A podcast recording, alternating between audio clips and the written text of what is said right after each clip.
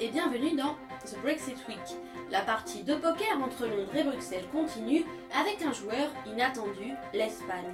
Madrid a exigé avoir un droit de veto sur tous les accords concernant Gibraltar entre le Royaume-Uni et les 27. Pour rappel, le rocher de 7 km est depuis 1713 sous la coupe du Royaume-Uni, ce qui n'empêche pas Madrid de revendiquer régulièrement sa souveraineté. Le 26 juin 2016, Gibraltar avait voté à 96% contre le Brexit. Cette carte surprise n'a pas plu au Royaume-Uni. La réaction de Boris Johnson, chef de la diplomatie britannique, ne s'est pas fait attendre. Gibraltar n'est pas à vendre ni à solder, a déclaré l'ancien leader de la campagne pro-Brexit. La partie de poker s'est poursuivie ce jeudi 6 avril avec une rencontre entre Donald Tusk et Theresa May. Le président du Conseil européen est venu à Londres pour expliquer les orientations de négociation des 27 à la première ministre britannique. Ces orientations ont été décidées la veille à Strasbourg entre les députés européens. Les parlementaires ont adopté une résolution à 516 voix pour, 133 contre et 50 abstentions. En bref, l'Union européenne a défini officiellement ces trois lignes rouges. La première, la libre circulation des personnes. Strasbourg veut connaître le sort des 3 millions de ressortissants européens installés au Royaume-Uni. Seconde exigence des députés de Strasbourg, savoir ce qu'il adviendra de la frontière entre l'Irlande du Nord et l'Irlande, les deux pays réunis en 1992 par la libre circulation au sein de l'Union européenne pourraient à nouveau être séparés suite au Brexit. Last but not the least, le Parlement européen a exigé que le Royaume-Uni s'acquitte des engagements financiers au budget de l'Union européenne, une facture qui pourrait s'élever jusqu'à 60 milliards d'euros. Bruxelles a quand même accordé une faveur au Royaume-Uni des dispositions transitoires, c'est-à-dire des accords commerciaux qui pourront avoir lieu avant la fin des deux ans de négociations à condition que des progrès aient été réalisés dans les trois inquiétudes du moment.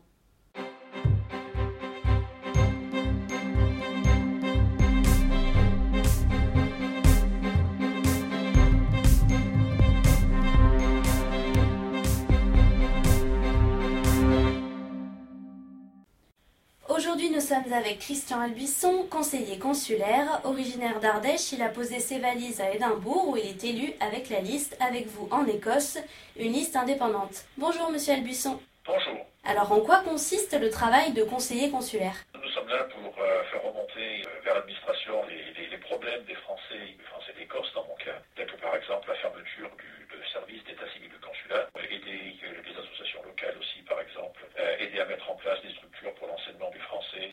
Ça fait partie, disons, des, des activités des conseils d'animer et d'aider la communauté finalement qu'ils représentent. Et donc vous êtes proche de la communauté française d'Écosse. Comment a-t-elle perçu le Brexit bah, Très mal, bien sûr, comme je suppose nos amis français dans l'ouest de la Grande-Bretagne.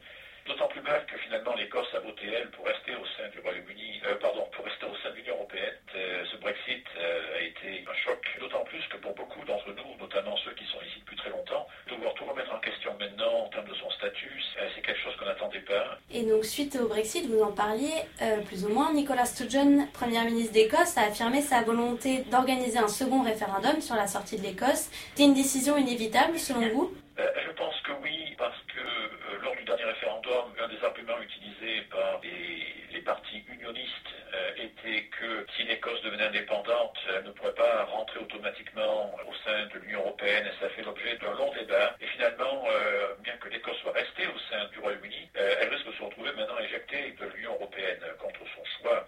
Et il était donc prévu dans le manifeste pour les élections législatives écossaises que si les conditions changeaient de manière assez radicale rapport à l'Europe, par exemple, eh bien, il redemanderait un référendum. Et vous étiez exprimé en faveur de l'indépendance de l'Écosse sur Europe 1 en 2014. Qu'est-ce que le Brexit a changé depuis 2014 ça a changé au, niveau déjà des Européens qui habitent en Écosse. en 2014, beaucoup de Polonais, par exemple, avaient voté, paraît-il, contre l'indépendance parce qu'ils avaient peur d'être coupés du reste de l'Europe. Et maintenant, tous ces gens vont se poser la question et se dire, finalement, euh, peut-être qu'ils voudraient mieux être dans une Écosse indépendante au sein de l'Union européenne plutôt que dans une Grande-Bretagne, euh, comment dit-on, isolationniste. Donc ça, c'est déjà le, le, un grand débat pour, euh, pour les Européens qui habitent ici. Pour ce qui est de l'Écosse elle-même, il y a davantage de questions sans doute sur l'économie de l'Écosse dans un contexte de prix du pétrole qui ont beaucoup baissé. D'un autre côté, l'Écosse est un pays très exportateur, même si le Royaume-Uni représente une partie importante de son marché, c'est un pays qui a vocation, euh, s'il était, disons, on peut libérer des contraintes britanniques et qui a vocation dernière question. Donc l'Écosse, c'est un choix. Vous vous intéressez de près à ce pays depuis plus de 30 ans. D'où vous est venu cet amour pour les terres du Loch Ness? C'est quelque chose qui remonte euh, à très très longtemps. Euh, j'ai toujours trouvé l'Écosse, c'était un pays fascinant. Euh, je lisais beaucoup à son sujet, j'écoutais beaucoup sa musique et j'ai eu après l'opportunité de venir. C'est un pays magnifique, j'oserais même dire presque magique. on est toujours en Europe, mais on, est dans un territoire assez sauvage finalement. On peut voir des animaux sauvages sur les collines, on peut voir des phoques euh, de la route. Euh, la population est très clairsemée, donc on est vraiment dans un pays euh, où il y a de la place, de grands espaces, très beaux, majestueux. Merci beaucoup, monsieur Albuisson. Je vous en prie. The Brexit Week, c'est terminé. Merci de nous avoir écoutés et rendez-vous la semaine prochaine.